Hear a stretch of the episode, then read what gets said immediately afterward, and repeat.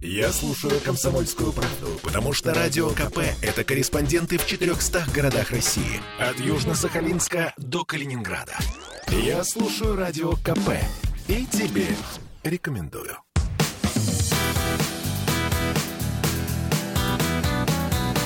Легенды и мифы Ленинградского рок-клуба. Студии радио «Комсомольская правда» в Санкт-Петербурге в программе «Легенды и мифы Ленинградского рок-клуба». У микрофона Александр Семенов. Здравствуйте, рокеры! И сегодня у нас в гостях, вот уже второй раз, э, вокалист, фронтмен, основатель группы «Опасные соседи». Все это я говорю о Глебе Маличкине. Глеб, добрый вечер. Здравствуйте. Э, э, ну что, продолжим наши воспоминания о становлении группы «Опасные соседи», о ваших играх, о поездках за границу. Но я помню, что, наверное, одни из ваших первых поездок это были в Прибалтику.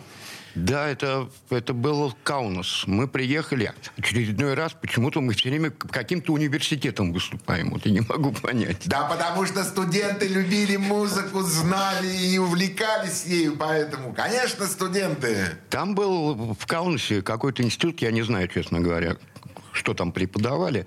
Но у них во дворе поставили аппаратуру и играли мы. Ноль играл. Они тоже... Федор Чистяков. Федя, да, был. И группа из Вильнюса называлась «Хильда». Но они по-английски стандарты крутили. Какой это год-то был? 87-й. Ух, 87-й год. И потом, э, после этого вот выступления, была через... э, Был фестиваль «Литуаника», там дней через 10 или через неделю, точно не помню. И мы просочились на этот фестиваль. То есть с, с помощью Хильды там просто и, и литовец один играл. То есть они нас притащили туда. Но мы не на главной площадке выступали на стадионе. У них там большой стадион закрытый. А мы выступали на площади. Был какой-то помост сделан деревянный. Мы... Потом э, пришел Гуннер Грабс. О, Да, и э, Гуннер Грабс, это Magnetic Band. Band. Да, помню. Да, и у нас что-то с гитарой проблема была, с бас-гитарой. Он послал своего какого-то человека, нам принесли бас-гитару, мы свою программу откатали, а с ним спели пару номеров «Go Jenny», по-моему, и, и что-то такое. Вот второй То не есть помню. Гуннер Грабс вам отдал гитару своего музыканта? Ну, по- поиграть, что, жалко, что ли? Вот это дружба. Э, Ну, я знаю, что многие музыканты относятся к своим инструментам как к женам. Ну, это да. Не дают никогда никому никаких ни гитар, ни клавишей, ни примочек. Но это очень, на самом деле, очень хорошие, добрые отношения были между вами. Ну, он, он же звезда был так, уже Гуннер по тем временам. конечно. И человек вышел, спел с нами две песни. То есть он только пел, а мы только играли. То, что надо на самом деле. Ну, да. Как вы вступали в Ленинградский рок-клуб? Я работал в клубе, э, подростковом клубе на Московском 57. Ну, там и у нас небольшой аппарат там стоял. Ну, там перемотанные динамики, ну, как положено. Девятки, двенадцатые, тридцать вторые, печалки, пульт электроника 12-канальный, какие-то У-100 усилители, ленточный ревер. Ну, короче, вот там... Я, клубик, небольшой клубик, э, со сценкой с маленькой. Это подростковый молодежный клуб Да. Там была такая свобода. Московского района. Нет. Э, Тогда еще Ленинского. А, Ленинского района. Тогда еще. Да. Теперь Адмиралтейского. И там была такая веселая бабушка, Свобода Павловна, она заправляла этим клубом. И вот она нас туда пустила, мы ничего не платили. Подожди, подожди. Ты там работал? И работал тоже.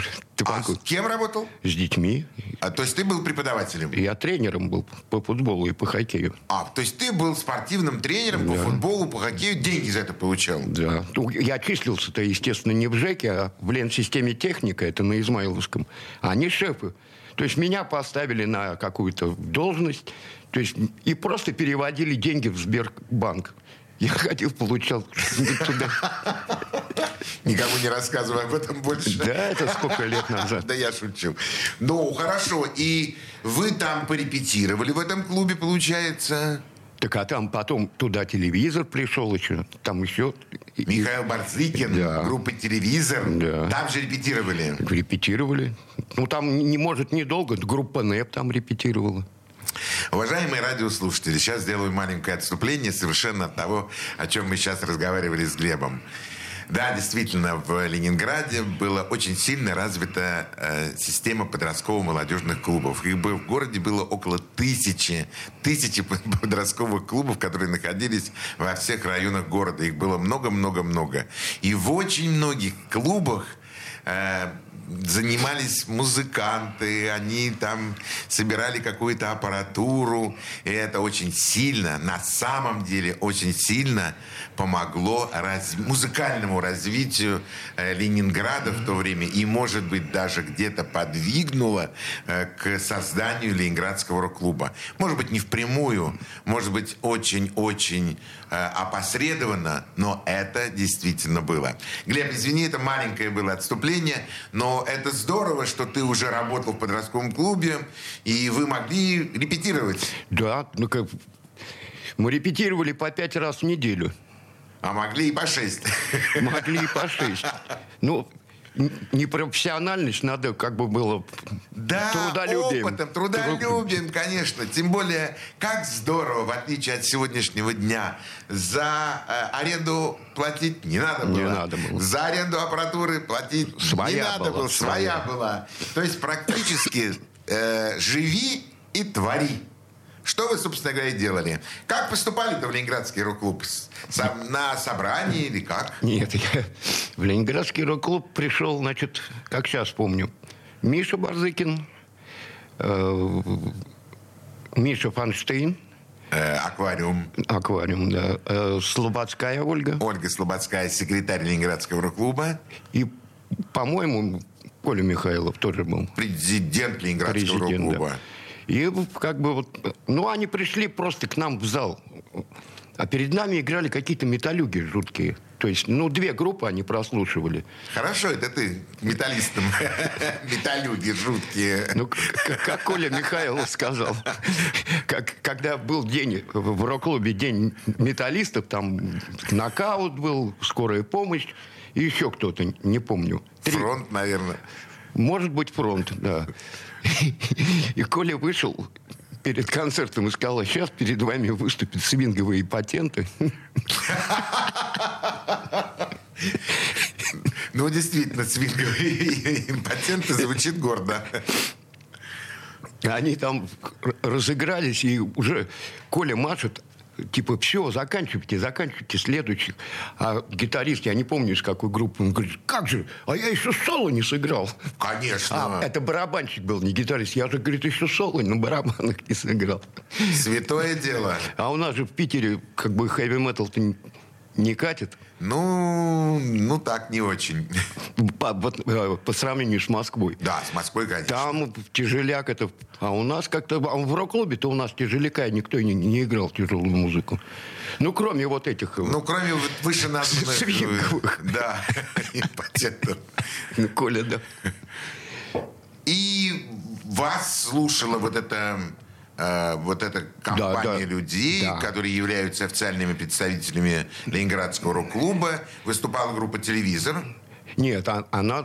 Гена слушал, прослушивал. прослушивали. Ой, Гена, Миша, господи. А вы непосредственно А выступали. мы программу... Нет, мы просто сыграли программу. Они, там даже не концерт был, они просто пришли сделать прослушивание. Ага. То есть Вы мы сыграли заявку. свою программу. Мы что-то сыграли. Нам сказали, что да, мы вас принимаем в кандидаты. То есть нас не в, в члены рок-клуба не сразу приняли. Вот на этом мы остановимся. Вернемся к этому чуть позже, потому что сейчас я снова хочу предложить нашим радиослушателям ту музыку, ту, э, ту песню, которую предложит нам Глеб Маличкин.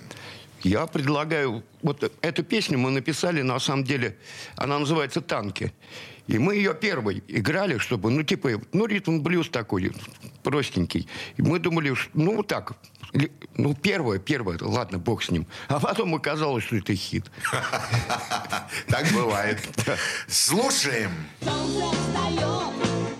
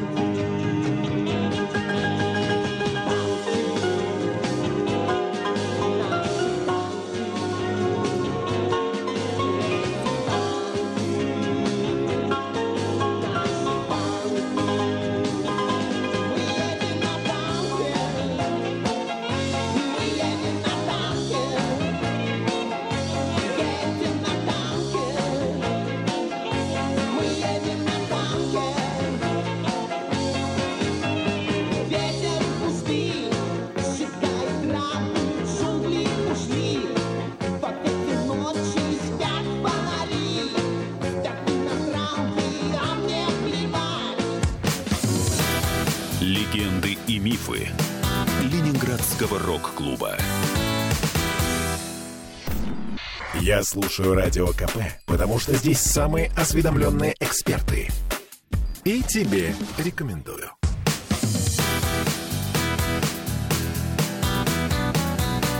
Легенды и мифы Ленинградского рок-клуба. Студии радио «Комсомольская правда» в Санкт-Петербурге в программе «Легенды и мифы Ленинградского рок-клуба» у нас сегодня в гостях фронтмен группы «Опасные соседи» Глеб Маличкин. Глеб, что вам сказали э, ответственные, серьезные представители Ленинградского рок-клуба после вашего выступления? Они сказали, что мы вас принимаем в кандидаты. Члены Да, про-клуба. было- Да, было такое в кандидаты. В партию тоже вначале принимали в кандидаты, а потом уже в члены партии. То есть вы стали кандидатами. Ну да. Э, Скажи, как, э, э, как к этому отнеслись музыканты, как ты сам к этому отнесся? Потому что, ну, все-таки, наверное, вы рассчитывали, что вы станете членами Да, честно говоря, мы ни на что не рассчитывали. Мы просто пришли и сыграли. И всё. Ну, мы хотели, естественно, вступить в рок-клуб. Но, во-первых, если ты вступаешь в рок-клуб, там, кандидатом или в члены рок-клуба, там тебе выделяют на фестиваль какое-то количество билетов. А на фестиваль Ленинградского рок-клуба не попасть было. Как я не хотел услышать эту фразу, но тем не менее я ее услышал. Да, если ты становился членом или кандидатом Ленинградского рок-клуба, тебе выдавали определенное количество билетов на группу. Плюс даже один, наверное, или только на группу. Нет, кандидатам давали, по-моему, три билета на всю группу. А членам рок-клуба давали по билету в руки. Это не миф точно? Нет, это точно, это То есть абсолютно. даже если в группе было там 6 человек, 5, 4, все равно давали только 3 билета. Кандидатам, да. А там вы сами разбираетесь. Строго. Действительно, как строго. Вот этого даже я не слышал, честно говоря, что кандидатам давали только 3 билета. Три билета. Так тогда-то еще на Рубинштейна, это потом уже Дворец молодежи, Невский, там это уже... Да, да, но это уже такие фестивальные программы, где проводили, проходили фестивали Ленинградского рок-клуба. Ходили на какие-нибудь концерты-то, если билеты давали? Ну, конечно. Я обожал вот слушать других людей, которые, то есть, э, так же, как я, пишут какие-то песни по-русски. Ну, просто своих, как бы, приятелей или там знакомых. Мне очень нравилось то, что люди делают. И это было всегда интересно, мне лично. Фраза, которая меня насторожила, песни по-русски. А что, кто-то пытался петь по не на русском языке в те времена? А, по-моему, в рок-клубе это не принято было. Конечно. Конечно, мы, мы были, мы пели свою, мы играли свою музыку, ну, нам казалось, что мы играли свою музыку и пели точно э, свои тексты и, и пели свои мысли. И этим, может быть, как раз и отличался на самом деле Ленинградский рок-клуб от э, того огромного количества профессиональных э, э, филармоний, которые существовали в нашем городе. Ну, конечно. да, ну, по- во-первых, там действительно играли рок в рок-клубе. Там не- Да. Как спел Майк, я не люблю земляне. Я люблю только любительские группы. Ты же пел песни э, Майка, ты делал каверы на них. Да, мы... к- Кто-то из Москвы за- заморочился, я уже не помню, сделать в памяти Майка пластинку его песен. И из Питера только мы были, остальные были то ли из Москвы, то ли еще откуда-то. И мы записали Растафару, потому что я долго сидел и думал, ну, наверняка там «Белую ночь» сыграют, это сыграют, Детку Гопников сыграют, сыграют. это- Гопников сыграют. А вот Растафару не сыграют. И не сыграли. Мы приехали в Москву, нам оплатили студию на телевидении. И мы записали с, с драму. Опять-таки Вадик Курылев был, потому что мы с ним тоже играли года три вместе. Ну, Вадик Крылев я обязательно должен сделать сноску, потому что сегодня это один из лучших музыкантов, электрические партизаны. Это человек, который действительно делает рок-н-ролл просто каждый день. Не, на самом деле у него вот на мелодии вышла пластинка, она очень лирическая.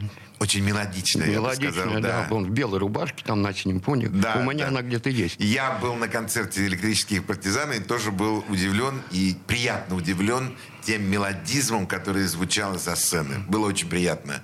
Не, просто Вадик отличнейший басист. Один из лучших, которых, с которыми я когда-либо играл и которых я вообще знаю.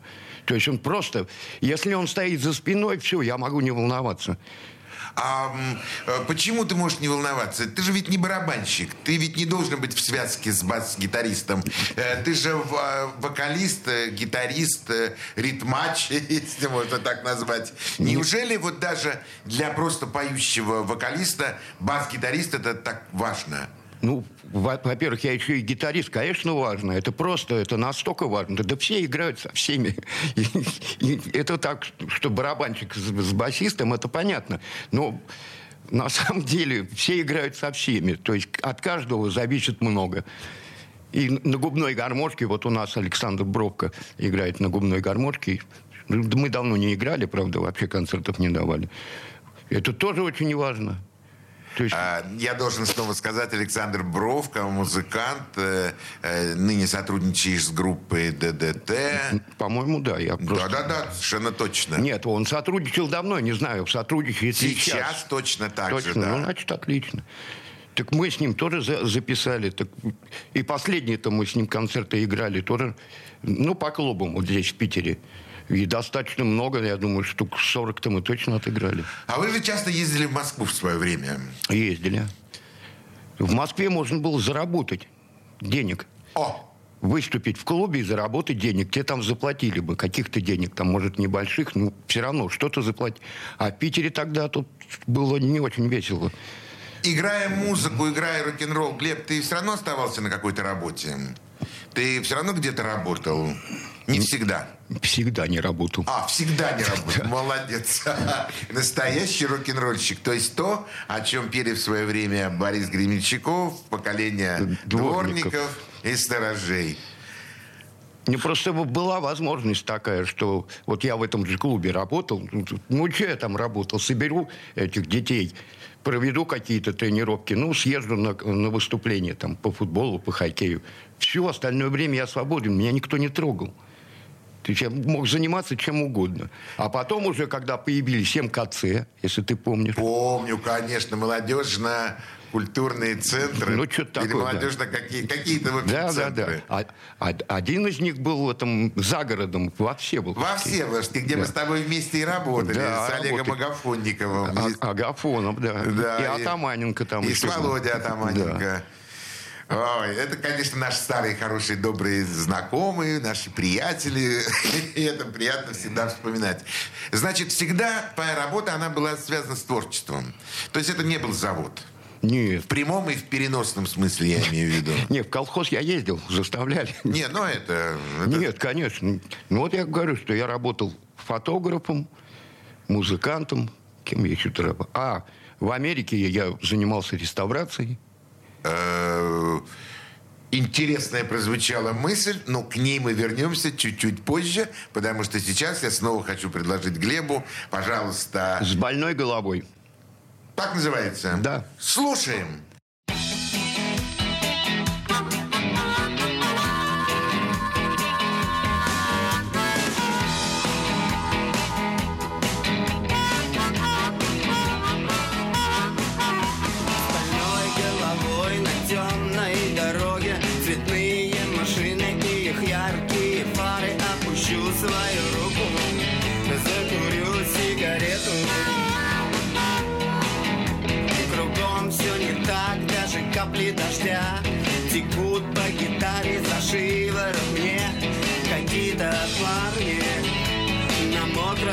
fair.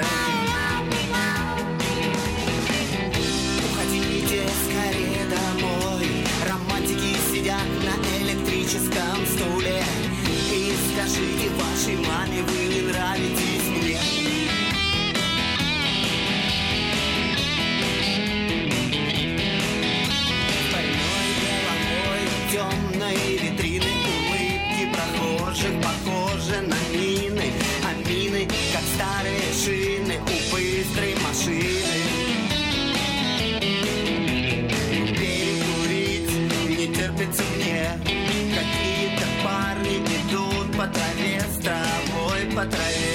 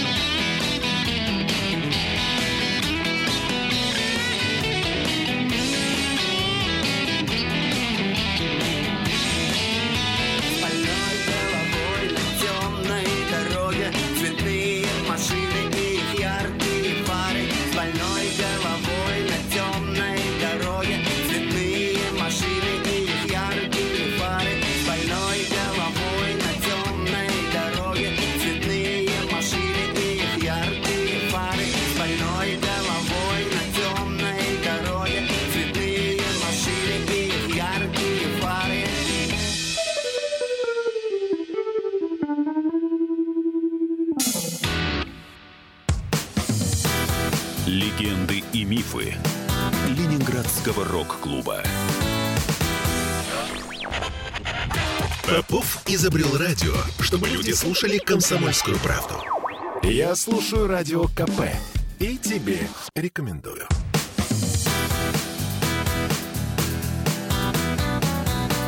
Легенды и мифы Ленинградского рок-клуба. В студии радио «Комсомольская правда» в Санкт-Петербурге в программе «Легенды и мифы Ленинградского рок-клуба». Э, У микрофона Александр Семенов. У нас в гостях сегодня фронтмен группы «Опасные соседи» Глеб Маличкин. Здравствуйте. Глеб, да, Глеб, скажи мне, а не было никогда желания выйти на профессиональную сцену, уехать куда-то в филармонию, Кемеровскую, э, не знаю, Курскую, и зарабатывать там деньги, и выступать, и ездить, сдавать худсоветы? А на самом деле, а чем мы занимались? Мы только этим и жили. То есть мы были, по большому счету, профессионалами. Мы жили только зарабатывая на концертах. То есть для вас это была форма заработка? Да, это, это другой работы ни у кого не было. А почему не хотели э, совместить э, с какой-то филармонией? А зачем? Ложиться под кого-то, быть зависимым от кого-то. А мы сами по себе, мне звонят откуда-то, грубо говоря, из Харькова, говорят, приедете. Мы говорим, дорога, проживание, сколько и, платите. Да, и да, и гонорар. Да. Все, мы договорились, все, мы садимся и едем. И сколько вас человек было тогда в группе? Восемь. Восемь человек? Ну, директор, раз. Ну, конечно, да. Звукорежиссер, два. Ну и шесть человек на сцене. Да, 8 человек, конечно, сегодня уже в 8 человек группе уже, конечно, очень трудно выехать куда-то на гастроли. В те времена это было, я думаю, возможно. Вообще без проблем. Мы получали где-то, ну, на, по тем временам, ну, 80-100 рублей на человека. Я в ГОИ зарабатывал 120 рублей в месяц. А тут за один концерт я стольник получал. Это не миф? Нет. Это действительно Да, правда? да, абсолютно. То есть вы реально, ну, по-настоящему нормально, ну, нормально зарабатывали? Ну, ну да, вы не купались. не купались, но нормально. На жизнь хватало? Хват, ну, 100 рублей, это, ну, пару концертов ты играл, ты, зарплата инженера. При этом, при всем, еще понимать, что вы занимаетесь любимым, Любимым делом. делом, да. Вы играете в удовольствие, И- репетируете в И удовольствие. еще свободно, никуда не надо бежать, вставать там. Да, да, да, да, да. Так мы вот в 91-м, не помню, в каком-то году мы поехали на БАМ. То есть у нас... э, Так, наши- тихонечко, это миф. Нет, Группа «Опасные соседи» были на БАМе. да, Вы как Джон Рид? мы круче. И, и- еще это был год 91 наверное. И, они- и тогда еще БАМ не был достроен. Всем говорили, что он достроен, а на самом деле там они туннель не пробили, и наш вот состав, а там был поезд «Комсомольская правда», кстати, он назывался, по-моему. Это правда. Да, правда. Один поезд. Там вот жили, значит, мы, там ресторан, где нас кормили, у каждого по своему купе, и персонал. И девчонки-народницы откуда-то, не помню, из Москвы, по-моему, и манекенщицы московские. Ах, как хорошо. Да. И, и рок-н- отвязные рок-н-ролльщики из Питера. Да, и мы при- прилетели в Нерингре. Первые концерты шесть штук, шесть сольников на мертвой публике, абсолютно мертвая публика, шахтеры. Они добывают уголь открытым способом на, на этих разрезах. И вот шесть, последний только был, собрались все те, которые были на этих пяти, и шестой решили оттянуться. И Вот у меня там истерика была. Ты играешь там. А, а тогда долж- должны были с нами ехать э, в зоопарк. А они что-то им не понравилось, они бы в аэропорту сказали, мы не полетим, все. Вот прямо в аэропорту. Да, уже в аэропорту они сказали, мы не летим. Я не помню, что там они с кем не договорились, я не знаю. Но они не полетели. То есть, соответственно, нам надо было шесть сольников играть за три дня. То есть я, у меня после последнего истерика была, честно могу сказать. То есть я сидел, и истерика в в смысле, я ничего сказать не мог просто.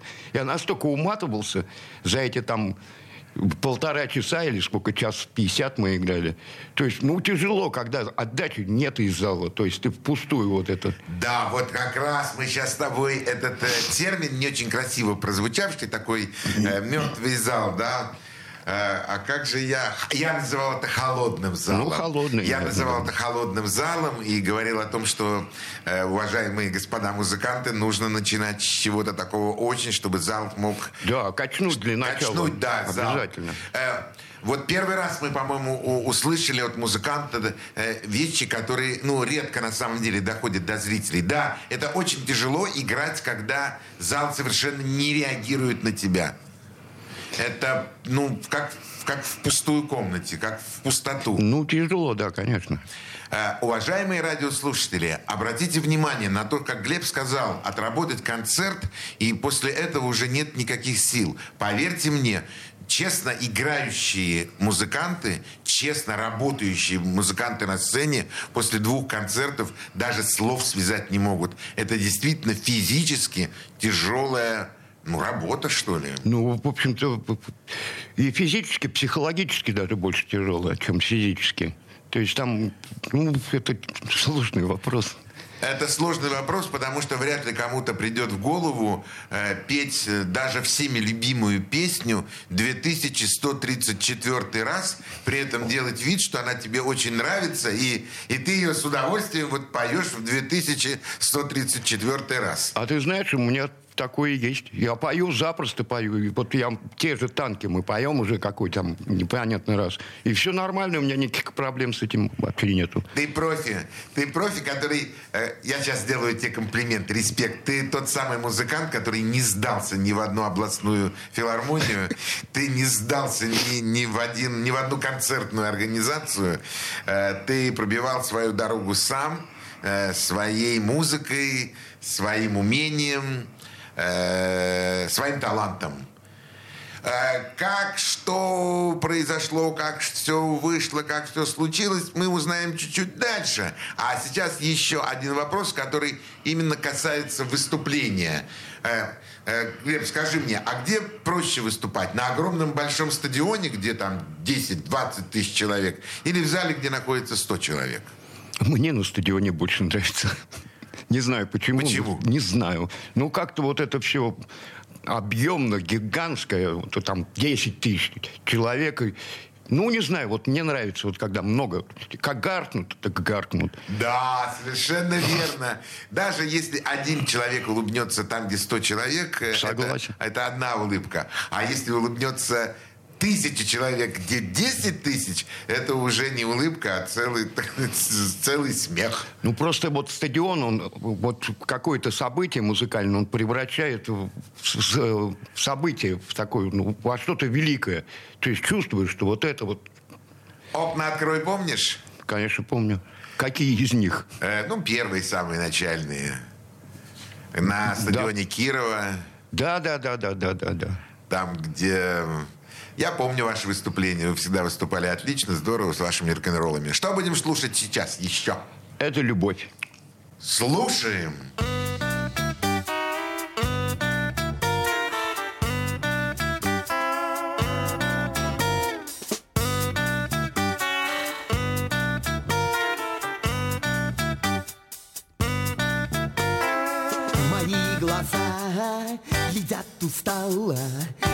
Одинокий, ты это знала?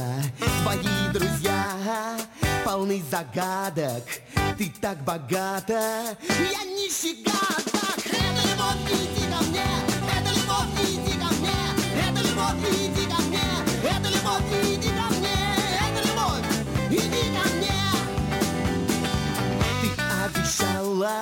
вчера подаркой Пройти со мною до зоопарка. А я нисколько тебе не верю. И очень пьяный стою под дверью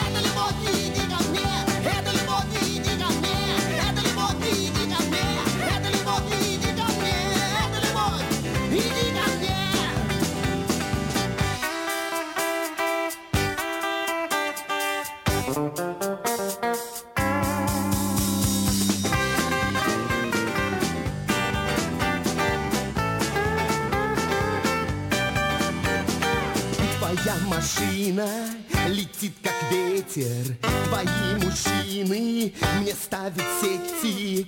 У мамы с папой всегда порядок. Ты любишь деньги, я нифига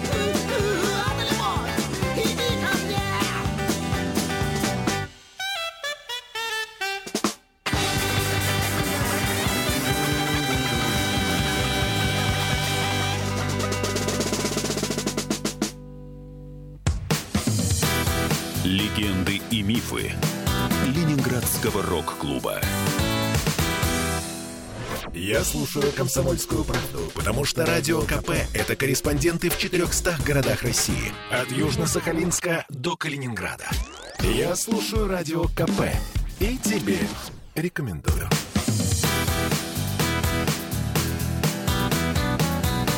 Легенды и мифы Ленинградского рок-клуба. Студии радио «Комсомольская правда» в Санкт-Петербурге в программе «Легенды и мифы Ленинградского рок-клуба». У нас сегодня в гостях э, э, музыкант, э, основатель группы «Опасные соседи» Глеб Маличкин.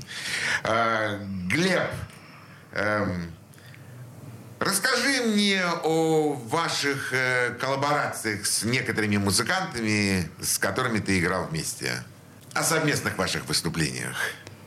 Ну, на самом деле, я даже не считал, сколько музыкантов участвовало в проекте «Опасные соседи».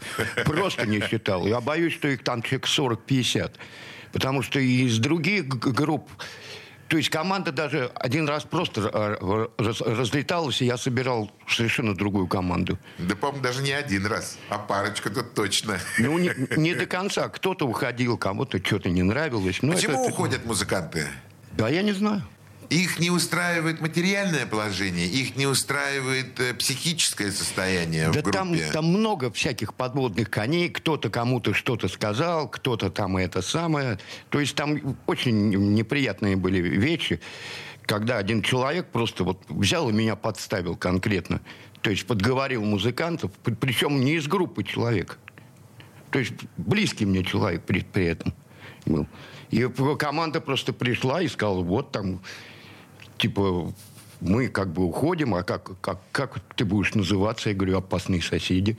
Я говорю, во-первых, вы уходите, а не я ухожу. То есть вы группу покидаете, значит, а название у меня остается. И, во-вторых, это название я придумал, в конце концов. А в основном музыка, которая писалась для опасных соседей, писалась кем? А там сложный момент. Поначалу мы с э, Эдуардом Никитиным вместе писали. Ну, в основном я писал как бы рифы, музыку, а он тексты. Потом я эти тексты исправлял, как и получалась песня. А последний альбом, вот этот «Стрекозы Дум-Дум», я практически весь сам уже написал, потому что я посмотрел, что то есть музыку наигрывали, рыбу какую-то писали, и потом он на следующую репетицию привозил тексты. Ну, там можно было что-то поправить, а потом я начал замечать, что я вижу, что эти тексты в автобусе написаны, когда он едет на репетицию. Ну, пришлось самому начинать писать. Я никогда не хотел и не умел. Ну, написал он альбом. Ничего. Ну, талантливый человек, он талантлив во всем. И когда пришла возможность и надобность написать тексты для альбома, для нового, ты это все сделал легко и просто. Или было тяжело? Нелегко, нелегко. Иной раз быстро как-то все получается, а иной раз сидишь, сидишь, выжимаешь и напишешь там, потом на следующее утро посмотришь, ну это несерьезно просто. То есть некрасиво. И И переписывается все. чего переписываться? Нет, я не могу. Если мне песня что в чем-то не нравится, я пока ее не исправлю, мы ее не играем. Ну, конечно, это же как, э, как маленький ребятеночек, пока ты его не подстрижешь, там, не приведешь, не оденешь в порядок, ни, никогда не выпустишь. А есть какой-то один концерт, который запомнился, ну, ну, на всю жизнь, что называется? Наверное, вот, наверное, вот на шестом рок-фестивале мы играли. По-моему, мы играли с Натей и с младшими братьями в один день. Это было на, зимнем на стадионе. зимнем стадионе. Ну да, там, конечно, был концерт «Оторви голова». вот. Да, я помню этот концерт. Ко мне подошел потом басист из нуля. И говорит, Малечкин, у меня такое впечатление, что я попал в эту динамическую трубу. Да, да, это было фантастическое выступление. Согласен с тобой. А, ну тогда второй вопрос. Никогда не задавал никому, но вот тебе первому хочу задать. Извини, если что. А был концерт, за который было стыдно? Конечно. Когда вся команда в задницу пьяная. Включая Глеба Маличкина. Все. В Москве это дело было как сейчас. А, это еще было в доме глухих или слепых на Петроградке где-то. Там мы играли Э, концерт. Это, да, на Петроградке есть такой дом. э, Да, есть. Ну вот там мы вышли просто разобранные все, как один. Вадик Крылев там кому-то самолетик на голову одевал. Вадик же не, не пил. Нормально. То есть там это был такой пьяный концерт. И самое смешное, что у меня был такой человек, Саша Жуков. Он сам диакон, но, к сожалению, представился не так давно. И он как раз сидел на этом концерте и говорит, Малечкин, это лучшее, что я у вас видел. А вы сыграли все от начала до конца? Да, все сыграли. Но я, я уже играть на гитаре не мог, я ее просто положил. А петь? Ну, с микрофоном прыгал по сцене, потом какая-то девчонка вылезла на сцену, начала тоже пл- плясать там. Это бардак полный. И я не могу тебе сказать, что это самый был плохой концерт, который ты вспоминаешь. Или наоборот, это был, ну, конечно, не, может, не самый лучший, но такой концерт. Ну, там, там, извини, там какие музыканты на сцене были. Вадик Курылев, Максим Пшеничный. Там А Ты Мурзик. работал с Пшеничным. Мы три года. Вот этот альбом-то мы вместе с ним записали. Да, это действительно музыканты с, с большой буквы. Причем вот болванки мы все здесь записали, у меня дома на компьютер. Ну, голоса, там, гитары. А остальное он забрал их и увез в Швецию, в Гетеборге, наложил свои гитары и свел их. И сводил там. Да. И получился, конечно, великолепный альбом. Ну, такой мне больше всего нравится Ага. из всех. Ладно. Последний мой вопрос, потому что, к сожалению, передача подходит к своему окончанию. Чем занимается Глеб Мальчикин сегодня? Сегодня? Созерцаю. А, то есть ты наблюдатель. Да, я хожу по городу, по- поскольку я его очень люблю. Очень люблю вот как раз парк, э, где зоопарк. Я не помню, как он, Адмиралтейский называется или как-то. Э, Александ- э, А- а- Александровский. Александровский. Вот я почему-то это место очень люблю. А ты живешь там же, где-то недалеко от Обудного? Да, я на технологическом живу. Ну да, я бывал у тебя в гостях. Да. Уважаемые радиослушатели, вообще знаете, что те практически, ну, большинство музыкантов, которые приходят в студию, мои либо очень хорошие знакомые, либо мои друзья, либо просто люди, с которыми мы действительно очень-очень давно и долго общаемся. Я Глеба Малечкина очень люблю. Он хулиган, он оторва, он действительно может выйти на сцену совершенно в непотребном состоянии, при этом вместо пяти песен сыграть 22 песни, со сцены его не снести, микрофон у него не отнять, барабанщик играет даже тогда, когда все уже ушли. В общем, воспоминания у меня об опасных соседях самые опасные, добрые и приятные. Перед нами у нас в студии был Глеб Мальчикин. Глеб, желаю тебе всего самого доброго. Спасибо большое, что нашел времени. Всего тебе самого лучшего. До свидания. Спасибо. Пока. Да, до свидания. Ну, а со всеми радиослушателями, естественно, тоже прощаемся. Всего самого доброго. До свидания. Пока! Легенды и мифы Ленинградского рок-клуба.